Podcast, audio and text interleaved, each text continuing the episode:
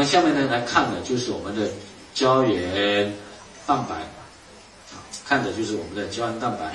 我们讲蛋白质，这个是叫做营养素，这样明白吗？那什么是营养素？身体需要又没办法制造，必须从外界摄取的，我们把它叫做营养素啊。需要又必须啊没办法制造，必须从外界摄取的，我们把它叫做营养素啊。所以就这样理解吗？营养素是是不是身体需要？身体需要又没办法自己制造，所以必须从外界摄取。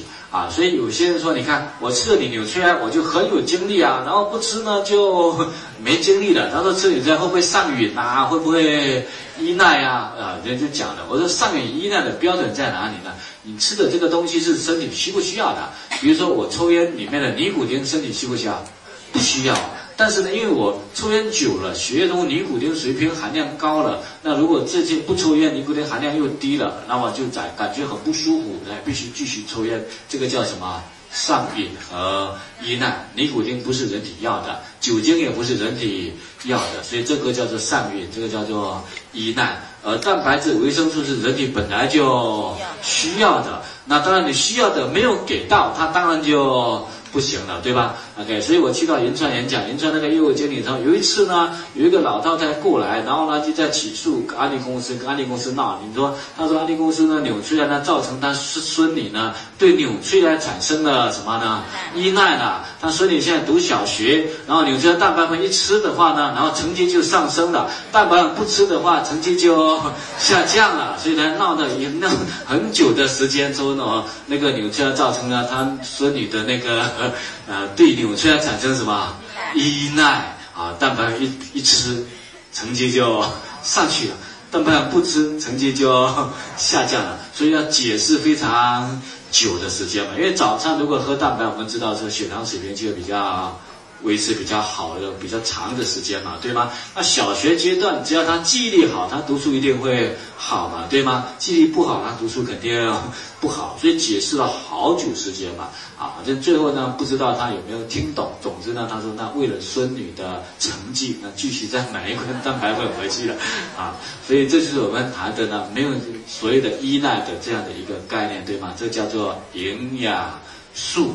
那我们还有呢，就是到一定阶段之后呢，我们讲身体的某一些呢物质合成比较少，比如说胶原蛋白，二十岁之后合成就比较少了。我们的那个。呃，呃葡萄糖胺就关节需要的葡萄糖胺，三十岁之后合成就比较少了。我们细胞里面的那个辅酶 Q 十，四十岁之后合成就比较少了啊。所以这个时候呢，即使你再吃多少的那个营养素，它也很难补足。比如说胶原蛋白，日常饮食当中有没有胶原蛋白？有的，像什么呢？猪皮、海参，然后呢，鱼肚，对吗？鱼肚、鱼标，现在我们讲的那个鱼胶也是一样的，这些都是胶原蛋白啊。像我们把它吹的功能有多强大，它无非就是胶原蛋白。那日常饮食当中，这些胶原蛋白它的分子量都比较大，分子量大呢，吃到我们体内，它必须经过什么消化分解才能够吸收嘛，对吗？包括我们纽崔莱蛋白粉也是一样，我们吃到胃里面，不管是那个鱼胶也好，猪皮也好，海参也好。以及我们的蛋白粉也好，吃到胃里面到十二指肠都要变成什么多肽，多肽再分解变小的才会变成什么氨基酸啊。所以即使是食物当中的胶原蛋白到体内，还是要把它分解成什么氨基酸嘛，到通过小肠吸收，吸收到我们身体里面再合成什么胶原蛋白。但我们讲二十岁后胶原蛋白的合成量就少了，你再怎么补，它的合成量还是比较少，这样理解吗？二十岁后，即使你天天吃很多纽崔莱的蛋白质粉，但是生理上我们都很难制造出足够的胶原蛋白啊。所以这个时候怎么办呢？我们又要活到几岁啊？一百一百岁，一百岁，我们不是呢脸皮皱皱的活到一百岁了，我们需要年轻态的活到一百岁啊啊！所以这个时候呢，纽崔莱才生产出一系列的叫做什么产品呢？年轻态产品。年轻态产品用高科技的技术呢，把它变成人体呢可以直接吸收的年轻态产品。OK，好，为什么要直直接吸收呢？我们讲呢，日常饮食当中的胶原蛋白的量呢是分子量是非常大的啊，分子量是非常大的，在我们生物化学里面衡量一个呃分子量呢，它有一个单位啊，这个单位叫做道尔，或者叫道尔顿，啊，叫道尔。那日常饮食当中，胶原蛋白都是上万以上的，甚至好几万道尔的。呃，能够被我们小肠绒毛吸收的，一定是在两千道尔以下。当然，并不是两千道尔以下人体一定吸收，人体是选择性吸收的，对身体有用的才。吸收的对吧？OK，但是总之呢，它的分子量必须小。比如说我们维生素 C 大概是三百道尔左右，所以我们 C 吃到胃里面还是维生素 C 嘛，到小肠十二指肠还是 C，小肠还是 C，直接吸收到血液当中就到了全身了，对吗？就是分子量比较小。那氨基酸的分子量大概是两百多啊，所以到小肠我们就直接吸收了啊。所以呢，在这个分子量呢必须要小才能够被。吸收哈才能够被吸收，所以纽崔莱为了让我们补充到胶原蛋白，我们用的是什么呢？生物酶定向切割技术啊，生物酶定向切割技术它要做到什么呢？第一个组成的胶原蛋白的氨基酸种类必须控制它是组成胶原蛋白的氨基酸种类，这个理解吗？我们有九种必需氨基酸嘛，对吗？氨基酸种类啊，二十二种氨基酸里面。挑的氨基酸种类必须组成胶原蛋白的氨基酸种类。第二个呢，它的化学结构又必须具备了胶原蛋白的化学结构。所以我们切割切割到多少呢？只有五到六个氨基酸组成一个胶原蛋白分子啊，这就是纽崔莱的高科技所在。现在国内没有一家企业能够这样做到的。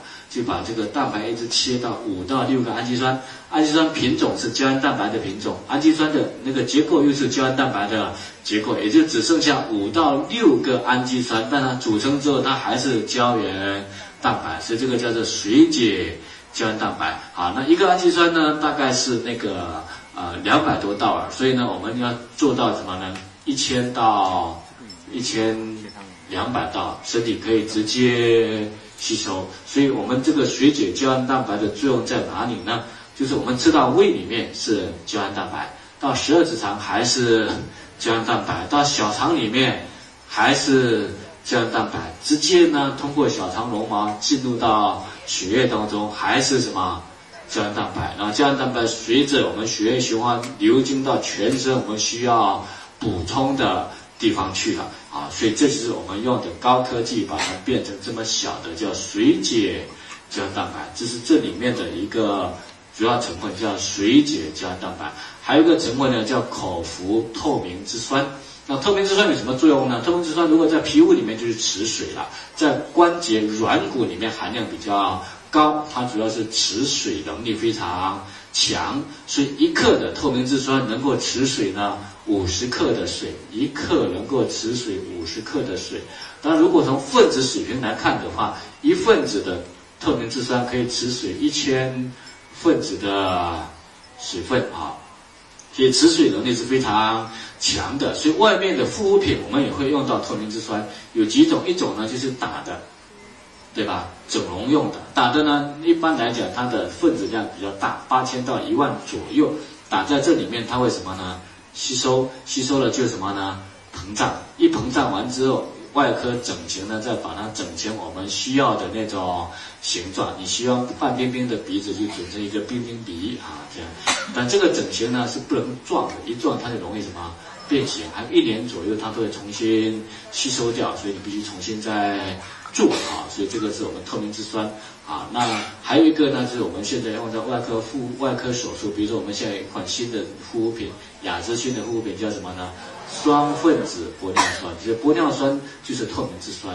为什么叫双分子呢？分子量比较大，皮肤不会吸收，只在表面，那水分就吸收到皮肤表面。小分子呢，就进入我们皮肤里面，把表面的皮肤水分再吸收到。里面去哈，所以这叫做呢小分子透明质酸。所以在这里面，我们也在做一个小分子透明质酸，但是分子量只能够八百左右，所以叫口服透明质酸。同样道理，不用再消化分解了，到了小肠直接进入血液了，然后透明质酸流经全身，流到关节就补关节，流到皮肤就补皮肤了。所以这两这两款呢。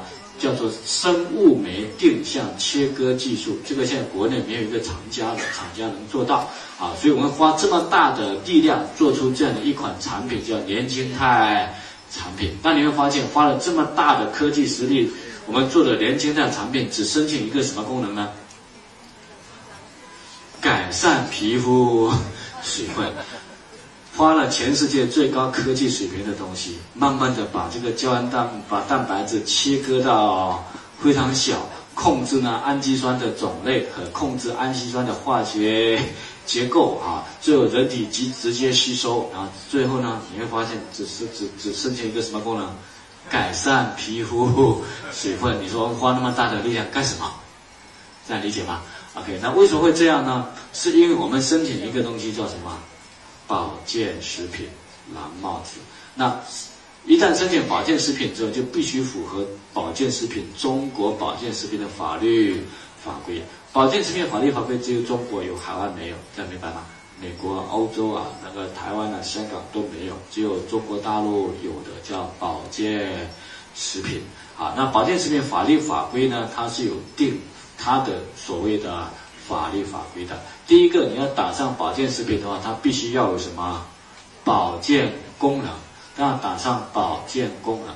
那保健功能不是你里面有什么成分就打什么保健功能的，而是呢，我们现在呢保健功能的保健品里面呢目录就国家目录里面就二。